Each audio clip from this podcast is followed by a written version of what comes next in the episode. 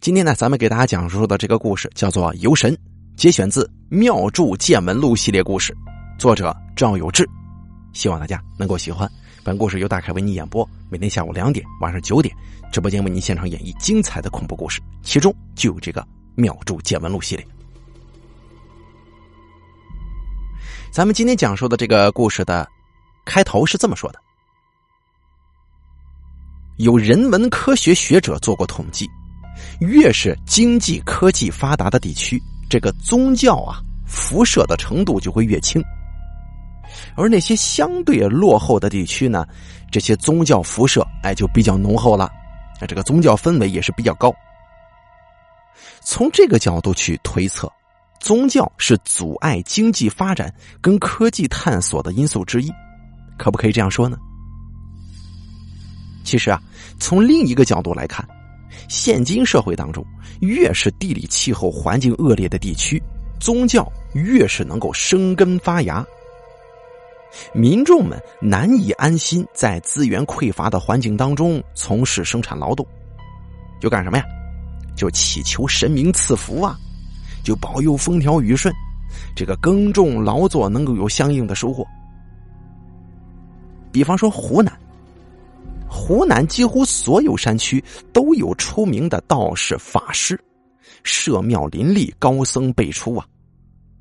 而广阔的平原地带，遭遇自然灾害的可能性会大大降低，人们自然也有更多的精力去生产建设，去发展经济和科学，对不对？湖南地区平原稀少，这个总耕地面积位于全国的中下水平。从距今三千年的商周时期就一直巫风盛行，这个巫呢是巫师的巫啊，巫风盛行。你像这个眉山法师啊、赶尸人呐等等等等诡异的故事传说，也都是来自湖南的西部地区。也就是到咱们现今的现在，湖南仍旧是宗教大省。大家知道我是妙祝。许多年前呢，我刚刚接手这座庙的时候，从附近的乡亲们口中得知了这座庙的历史。那黄满嗲就告诉我说，在他小时候啊，每年的四月初八，大伙都得抬着轿子，让龙王爷的神像坐在轿子上，风风光光的巡游一番。但如今已经有五六十年没见过了。为什么这个人叫黄满嗲呢？这个湖南方言当中啊，“满”是小的意思，而“嗲”呢，就是一个口一个爹啊。这个这个字儿啊，是对老人的称呼。这黄满嗲是指姓黄的小爷爷。哎，就是这黄满嗲这个人呢，他是附近村镇辈分最高的老人之一。我对游神这件事儿啊，产生了浓厚的兴趣。既然以前担任庙祝的前辈能做到，我呢现在在这个庙当这个庙祝，我理应也得恢复这项民俗活动，对不对？可是我从小到大都没见过游神，也不知道如何操作，这件事上我犯难了。除了日常接待香客之外，我一有闲暇时间，就会找一些介绍本地民俗的文化书籍看看。想从中找到一些关于旧日的这个游神活动的描述，这个事儿耽搁了一年多，我也没能在七拼八凑的资料当中找到游神的具体流程。然后我就问我的道友们，他们也都从来没见过游神这个事儿。后来呀，我结识了一位在市里上班的小伙这小伙姓郭，他所在的公司。节假日呢，会组织员工一起到北郊的这个农家乐，这个聚餐团建。他发现了这个庙，进来之后虔诚的上了香，跟我聊了一阵子。他家呢是闽南地区的，祖上历代都是道士，到了他这一代不想当道士了。由于他年纪比我小，额头上的皱纹却不少，颇有一副少年老成的模样。我呢就喊他老郭。老郭的大学是在湖南上的，毕业之后就留在市里工作了，一直没什么大的发展。有时候手头紧了，还得指望父母帮衬帮衬呢。老郭的父亲本打算把这个做法事道场的手艺传下去，就给这个老郭规定：如果毕业之后三年没能混出个人样来，你呀赶紧滚回家来，老老实实的继承祖业。老郭周末休息的时候，时常到庙里来上香。问起他工作的情况，他也总是长吁短叹。这天，老郭来庙里的时候，我正在看一本讲述老长沙曾经风土人情的书。书里提到旧时长沙，若是人家有人生了邪病，如果用符咒法事都解决不了的话，就会请乩童来，也抬着个空的木轿子到处跑，大家一起帮忙抬轿子跟着走，常常得折腾一夜。这有点像是游神，但具体呢又说不清楚。我是懊恼的拍了拍桌子呀。老郭见状，拿过我手中的书看了一会儿，就说：“哎，你们这边游神怎么还夜里游呢？”我说道：“哎呀，我都不知道这是不是游神，想找点资料太难了。”老郭说：“你要找这个干什么呀？”啊，我想恢复一下游神的民俗活动，可是这游神具体怎么办，怎么弄？我是真不知道，你看看了这么多典籍了，也没查出来怎么具体操作。没想到老郭一拍大腿说：“哎，你算问对人了，没有人比我更了解游神。你知不知道，在我们老家那儿，每个月都有好几次游神呢？”我说：“这我还真不了解呢。福建不是应该主要供陈靖姑、妈祖、哪吒太子的吗？”怎么会游神这么频繁呢？我看资料里写了，所谓的游神都是神明过诞辰的时候才能举办。老郭说：“嗨，我们那能喊得出名字的神得有一万多个，喊不出名字的可能有三万，平均下来每天有一百多位神过圣诞，常年都有游神的。游神的事儿你尽管问，我都知道。”一看这个，我觉得我的救星来了啊！我就赶紧抓住老郭的胳膊，就说：“哎，你啥时候回老家呀？你带我去看看呗，我也好取取经，得亲眼瞧一瞧啊。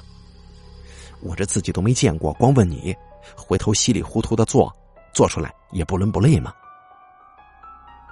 老郭脸红了，就说：“我这会儿回去，肯定被我爹扣在家里。我跟我爹三年的约定快到了，我省吃俭用也能勉强养活自己。”可是远不如我爹所要求的混出个人样这个档次来。我一回家，他指定非要我学做道士不可。我一听他这话，有点不理解了。我我说，这当道士有什么丢人的？我这不也做的好好的吗？这是一份职业呀。老郭说：“那我干嘛不从小学呢？读大学又工作了几年，不就是想着出人头地吗？”我说道。你这都已经工作三年了，还没看明白呢。这年月，你想出人头地，哪有这么容易啊？但是你当道士，如果做得好了，一样受人尊敬的。你要么投硬到底，就是这辈子都不琢磨当道士这条路。你呢，带着我去看看你们老家那个游神是什么样。你爹呢，要是问起你的工作怎么样，我就跟他说，你现在混到部门经理了，风生水起。你要是出不起路费。如果你想回湖南，我帮你出啊。你爹要是硬把你关起来，我就帮你撬锁逃跑，怎么样？哎，不过我还是劝你好好考虑考虑吧。你家祖祖辈辈这么多人都是做道士的，从你这儿断了，挺可惜的。换在别处，有多少人想学还找不到师傅呢？你倒好了，你爹是现成的师傅，你还不愿意学？反正我不管你是什么打算，你得带我去看看呢。老郭沉默了一会儿，说道：“那我回去考虑一下吧，你等我消息啊。”哎呀，也该是下定决心的时候了，最多三天，我做好决定之后，就来告诉你。三天之后，老郭跟我打电话说：“老赵，我想明白了，我已经跟公司辞职了，回家学道士吧。你等我这两天收拾收拾行李回家，咱们订票一起去啊。”就这样，我跟老郭一起踏上了去闽南的旅程。老郭的家在闽南地区的一个县里，自家盖了一栋四层的楼。我心里暗自感叹：按照我们湖南的说法，得是手艺极其高明的大法师才有钱盖得起这么大的宅子。老郭的父亲呢，是典型的老一辈的法师，平常生活非常严肃，不苟言笑。见到他儿子老郭回家了，也没表示出情绪波动，只是微微的点了点头，操着浓厚的闽南口音说：“回来了。既然你回来了，就得认认真真的从头学起。你朋友也来了，我给你放三天假，然后就从练毛笔字开始吧。”哦，老郭低着头应了。见父亲背着手走回屋里，他才敢直起身来。朝我低声说：“我爸太凶了，别看我现在这么大了，我要是惹他生气，他拿鞭子抽我的。”这栋楼的顶层是一个大神坛，供奉着不少神像。最中间的三尊，赫然就是妈祖、陈靖姑和哪吒太子。老郭带我上了香，就把我安顿在三楼的一个房间里。晚上，老郭打了个电话，用闽南语叽里呱啦的说了一会儿，告诉我第二天一早啊，就有一场游神活动，离县城还有点远，在下面的一个镇子里。他们呢是从白马将军庙出发，在这个镇子上游一圈，然后回庙里头。我很好奇呀，这个白马将军是什么来历呢？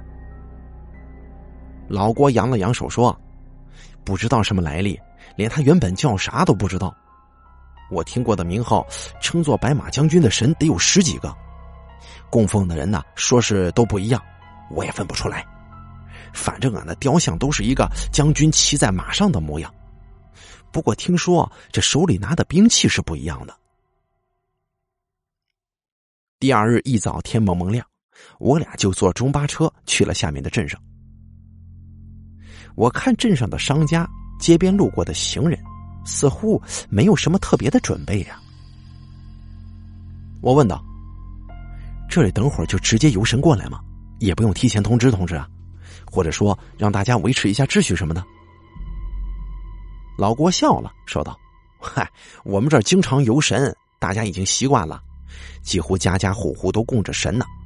等会儿游神队伍过来了，直接在门口摆张桌子。”放香炉、糕点、酒肉、贡品就可以了。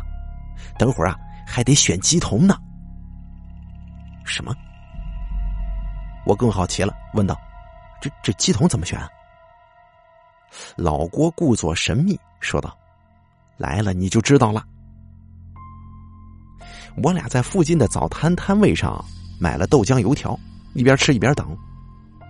不一会儿啊，就听见不远处传来震天响的礼炮。跟这个鞭炮声，老郭说：“哎，来了，走去看看。”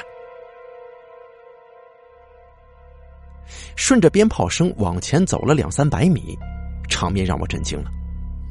只见一群人穿着彩衣赶在前面，队伍中间是八人抬的大轿，轿子里头空空如也。轿子前面有四个人抬着一尊木雕神像。哎，确实是一个骑在白马上的这么一个将军的形象。沿路两边挤满了人，游神队伍每到一家的商户门前，里头呢就会搬出一张供桌来，摆了香炉、酒肉供奉。主家点上香烛出来拜神，你比方说这个家里条件宽裕的，会放这么两盒烟花；手头紧一些的呢，至少也会点一挂鞭炮。并且呢，还有不少人围在路两边看，就随着这个游神的队伍就这么前行。老郭凑到我耳边说：“你注意看这路两边的人，有感觉不对劲的，你就拉我袖子啊。”我也不知道什么叫做不对劲的人，但还是点了点头。看老郭在人群背后穿梭，我紧紧的跟在他的身后。突然，老郭停下了。他指着身边一个小伙给我使眼色。我看这个人也就是三十岁上下，穿了白色衬衫、小脚牛仔裤，一双细长的休闲鞋，正背着手看游神呢。我觉得全国的社会闲散人员都是这打扮呢，也看不出什么特别的。我就凑近了老郭，悄悄的问他：“怎么了？”老郭说：“什么怎么了？选上他做鸡童了？”啊！我又看了看那小伙，问老郭说：“你怎么知道的？”老郭指了指小伙子背着的双手，就说：“你仔细看。”我盯着那双手。发现他右手的无名指在不自觉的抽动，就跟抽了筋似的。接着，从右手的无名指间开始，仿佛处于一种失血状态。就不一会儿，这个手指头就变成紫色了。紧接着，紫色不断的往上蔓延。只过了不到一分钟的时间，两只手掌以及胳膊都变成了紫红色。这个无名指抖的是越来越频繁，以至于整个手掌开始一起跟着抖。旁边的人似乎也注意到了，一边鼓掌，一边围在他的身边。我悄悄的问老郭：“哎，他这是已经无法控制自己了吗？”老郭说：“这会儿啊，应该已经被白马将军上身了。就算他不想做鸡童，嘿，也由不得他。不过遇见这种事儿都很高兴的，一般都会接受。”哦，那接下来他要干什么呀？老郭说：“你看到那个轿子了吗？就是给他准备的，啊，让他坐轿子里头去。”我这个问题刚问出来，那个小伙腾的一下子就窜出去了，跑得比兔子还快。我还没反应过来呢，那小伙已经跑到轿子侧面，只一下子就跳到这个轿子顶上坐着了，仿佛就是小时候电视上看的那种驯服野牛的骑士。一只手高高扬起，一只手抓着轿顶的木桩。下面抬轿子的八个人一看上来人了，这更起劲儿了，故意把这个轿子抬的是摇摇晃晃，就犹如一头暴躁的野牛，让那个小伙在轿顶上起舞。这时候，围观的大家伙一拥而上，就把各种面值的零钱往这个轿子里头丢。老郭告诉我说，这都是给那个鸡童的香火钱。我说道：“那么他就一直在这个轿子上不下来了吗？”老郭说：“要尽了兴才下来，这会儿还早呢，最起码得折腾一两个小时。”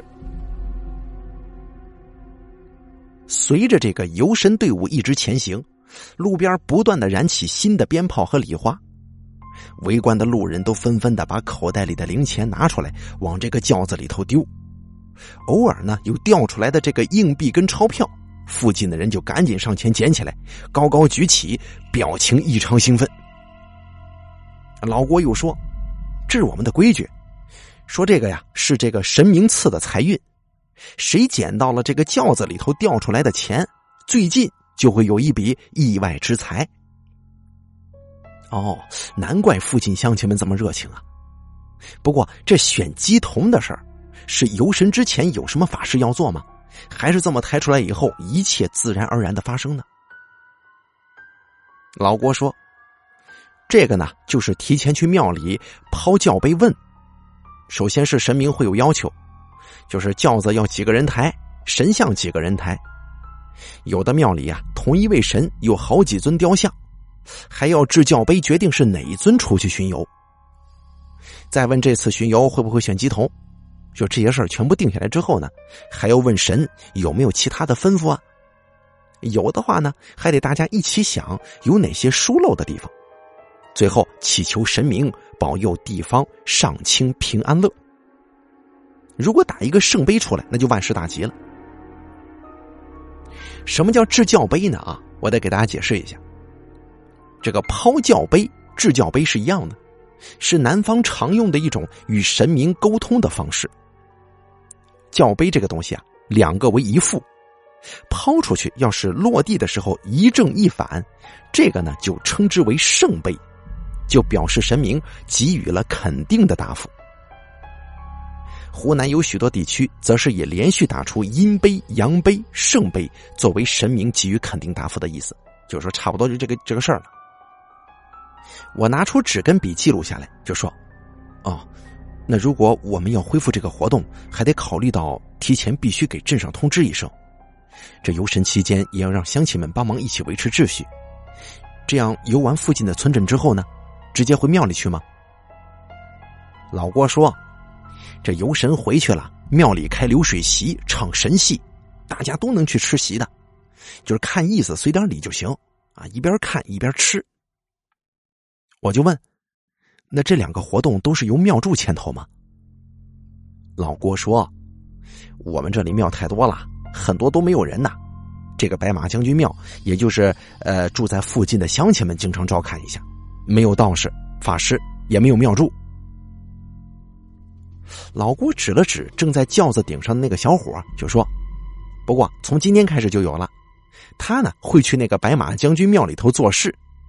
反正其他人看到今天他被选做鸡童了，也没有人有争议，无可替代的地位啊！那毕竟是神指定的嘛。”我说道：“什么？那么后这小伙子，这就是由他牵头干事了？”老郭说：“那当然了。”这相当于白马将军给他一碗饭吃啊，他就得供奉白马将军一辈子。以后的巡游就是他出钱雇人抬轿，这个唱戏吃饭也是他掏腰包。别人来了，就算没有随礼吃饭，你也得陪着笑。但凡来了的，就是看在神明的面子上，这庙里头不能挑理的。当然了，我们这儿的大家伙呢，也不会随随便便去蹭饭不随礼，这多多少少还是得意思一下的，不然别人笑话嘛。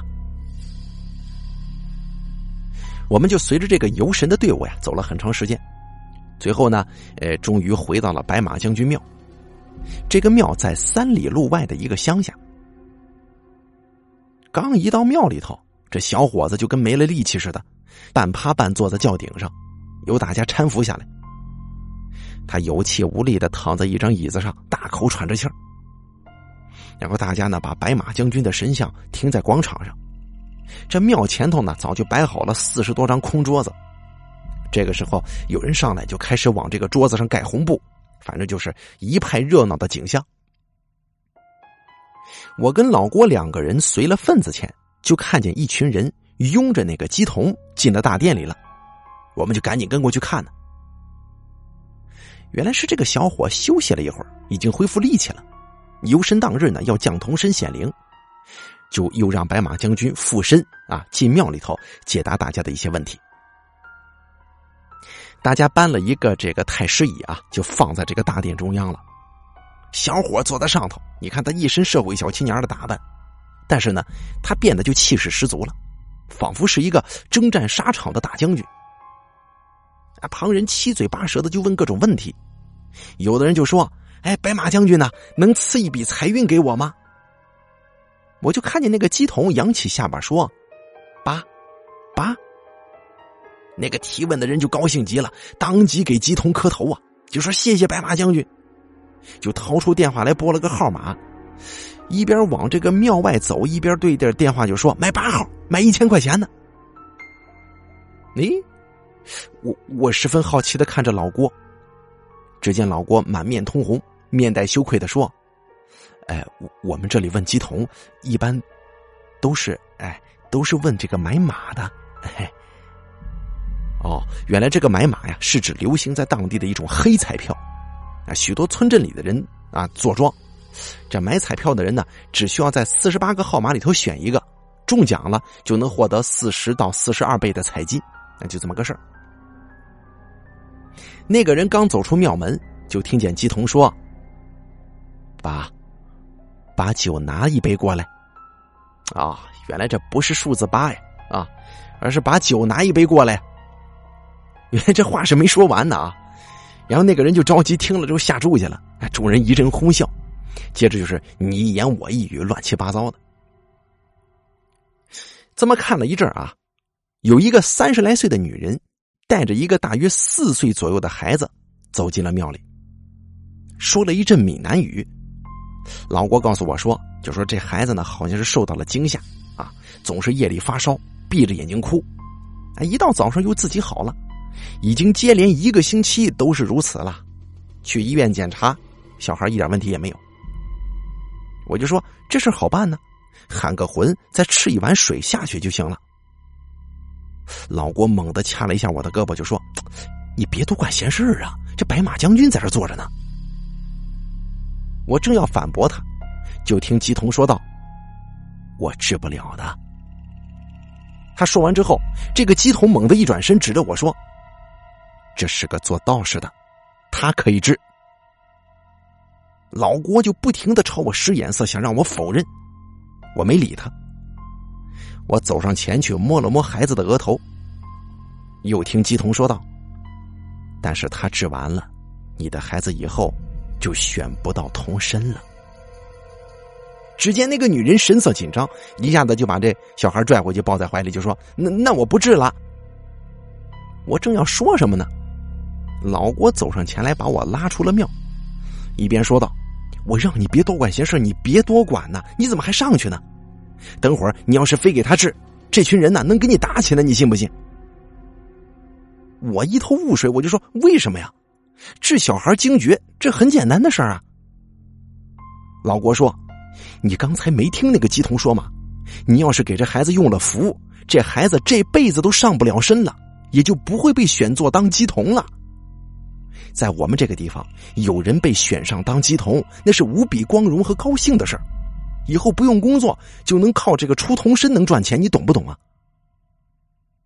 我就说道：“那那他就忍心让孩子每天晚上这么发烧哭闹吗？”老郭说：“闹上十天半个月，自己也就慢慢好了。当妈的既然忍心，你瞎掺和什么呀？你这不是要断了他孩子成为鸡童的可能性吗？”哦，我这会儿啊才想明白，原来人家当地的风俗就是这样。我这种外地来的道士是不能随便插手的。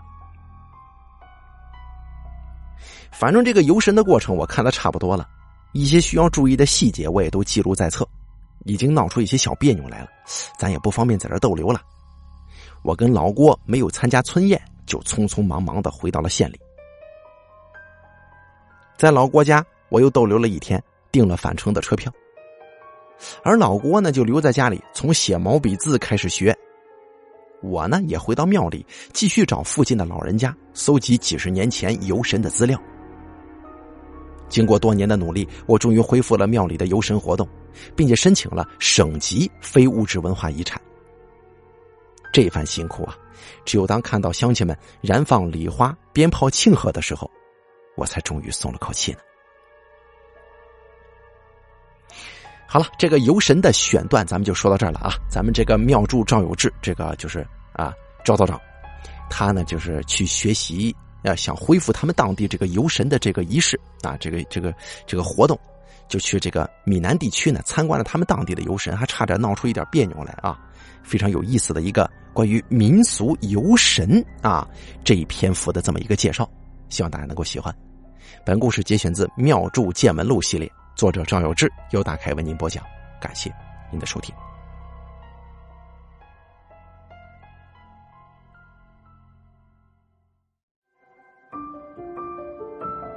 本期故事演播完毕。想要了解大凯更多的精彩内容，敬请关注微信公众账号“大凯说”。感谢您的收听。